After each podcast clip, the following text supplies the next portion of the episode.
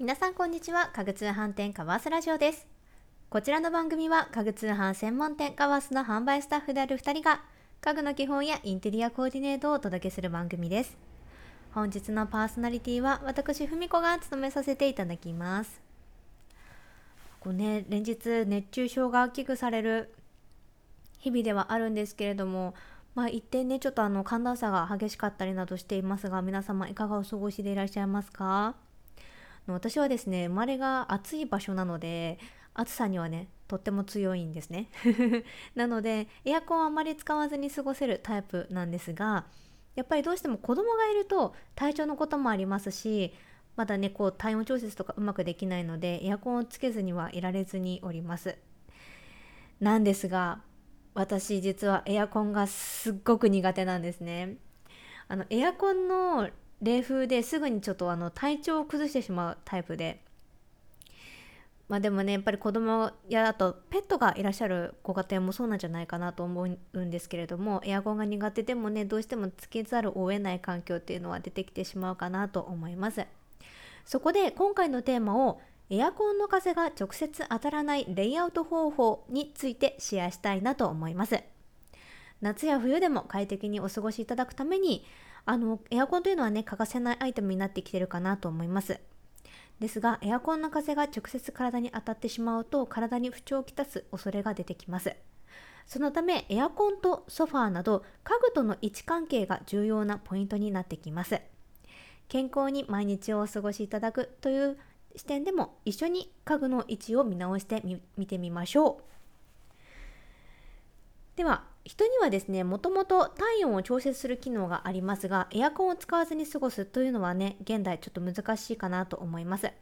そんな必需品のエアコンなんですけれどもエアコンの風が直接体に当たると急激に体温が変化するためあの自律神経が乱れて様々なトラブルが起きてしまいます。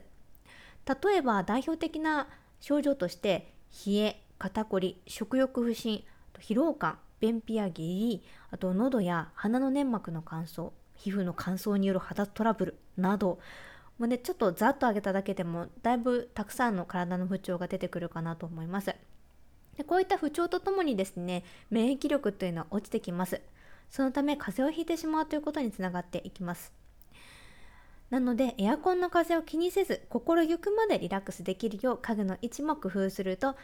あのー、えーと、健康に害をきたすエアコンきたさずにエアコンをお使いいただけるかなと思います。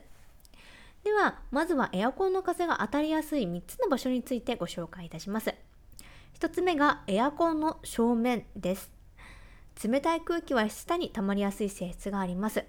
エアコンを冷房のの運転にしますとリビングを効率よく冷やすためにエアコンに対して真正面に冷気が吹き吹きつけるという構造になっています。そのためエアコンの正面にソファーや座椅子などを置くとエアコンからの冷気をダイレクトに浴びることになり体によくありません。2つ目がエアコンの真下です。暖かい空気は上に溜まりやすい性質があります。そのためエアコンで暖房運転をするときには冷房と逆に真下に暖気が吹き出します。エアコンの真下にソファーを置くと暖房運転をする際にやはり直接風が体に当たってしまうということにつながります。3つ目がお部屋の隅です。エアコンで冷房運転をしているとどうしてもリビングの隅に冷気が溜まりがちになってしまいます。リビングの隅やあと家具と家具の間間などはの空気が流れにくいのでソファーなどくつろぐスペースを置くというのは不向きです。なかなかねこのお部屋の隅って盲点じゃなかじゃないかなと思います。実は私あのお部屋の隅で仕事をしているので環境を変えられたら変えたいなと思っています。ではですねエアコンの風が直接当たらない家具の配置のポイントをご説明いたします。1エアコンの正面に置かない。あとはエアコンに対して90度に配置する。ということです。リビングに置くことが多いソファーやテレビはエアコンの正面に置くのを避けてみてください。またはエアコンに対して90度に設置するというのが基本になってきます。ポイントとしてエアコンの風は正面に向かって吹きつけるのでそこにソファーを置かないというのがベストです。しかしですね間取りの関係上ソファーを置く場所がないという場合も大いにあるかなと思います。そんな時にはですねエアコンに対して90度にソファーを置くなどすると風が直撃しにくいのでおすすめです。2つ目がエアコンの下に置かないということです。家具やテレビをエアコンの下に置くと特にですね暖房運転の時には家具に温風が当たって風向きが変えられてしまい効率よくリビングを温めることができなくなるということがあります。またですねあのエアコンの下にテレビなど家電を置きますと万が一エアコンが水漏れした時にですねあの家電が故障してしまう可能性が出てきます。またエアコンの下にソファーを置くとソファーに座った時に頭の上に圧迫感があってリラックスしにくくなるということも起きてきます。あとはですねあの、まあ、なかなかないとは思うんですけれども万が一、まあ、地震とかあとはエアコンの劣化などがあった場合エアコンが落下するという可能性というのは、まあ、なくはないんですね。でそういった時にはあの怪我をしてしまいます。なのでイヤコンの下というのはできるだけ物を置かない。あとあの人が座る空間を作らないというのが無難です。どうしてもあのその場所にねあのソファや家具あと家具家電などを置かなければいけない時には気軽に移動させられるという家具を選んで置いてみてください。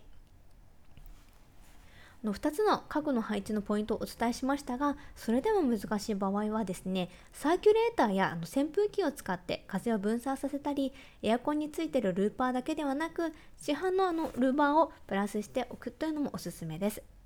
エアコンの風が当たる方向や冷気がこもりやすい部分を知っておくと風が直接体に当たるというのを防ぐことができますので快適にお過ごしいただけます。エアコンのルーバーやあのサーキュレーターなどを活用しエアコンの風向きを上手に調整してみてください。カバースの商品にはですね視覚的にも涼しいアイテムやレイアウトしやすい家具もございますのでぜひぜひ覗いてみてください。今回はエアコンの風が直接当たらないレイアウト方法をテーマにお伝えいたしました。少しでもエアコンの風によるお悩みを解消できるお手伝いができましたら嬉しいです。本日も最後までご視聴いただきありがとうございました。それではまた次回の放送でお会いしましょう。